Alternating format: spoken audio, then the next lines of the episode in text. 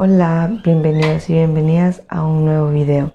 En este video te hablaré sobre qué es el ego. El ego tiene dos partes, tanto psicológico como espiritual. Y el que te voy a hablar es el espiritual. Entonces, el ego es la voz interna que todos y todas tenemos. Es esa voz que nos dice constantemente cosas no muy positivas, como por ejemplo, no lo vas a lograr, no lo puedes hacer, mejor cállate.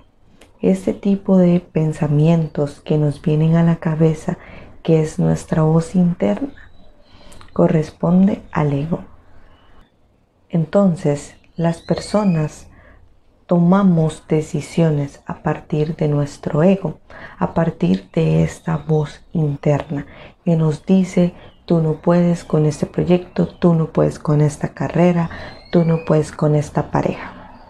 No eres suficiente, no eres capaz. Y entonces eh, nos reprimimos o evadimos ciertas situaciones por estos tipos de pensamientos. Y es aquí donde comienza nuestra lucha interna con nosotros mismos, porque entonces nos surge la pregunta, ¿hacer o no hacer?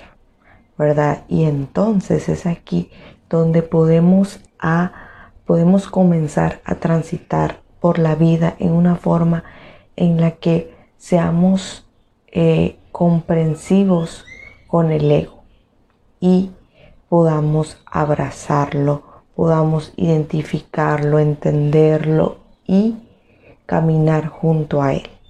Constantemente se dice que el ego viene desde nuestra parte más oscura, ¿verdad?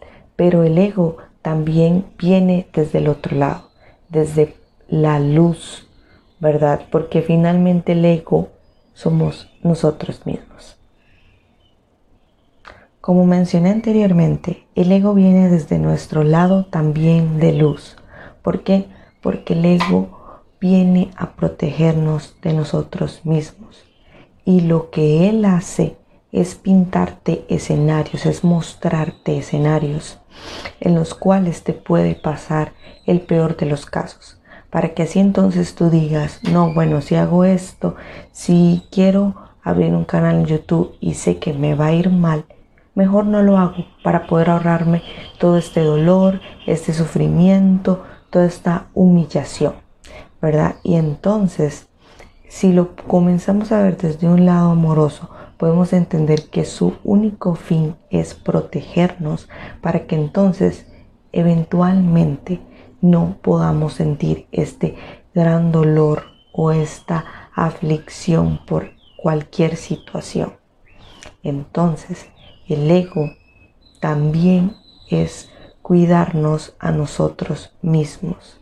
Y lo que se debe hacer es identificarlo y darnos cuenta cuándo nos está hablando Él y cuándo queremos hablar por nosotros mismos y entonces decidir desde dónde queremos actuar, desde nuestro ego o desde nosotros mismos.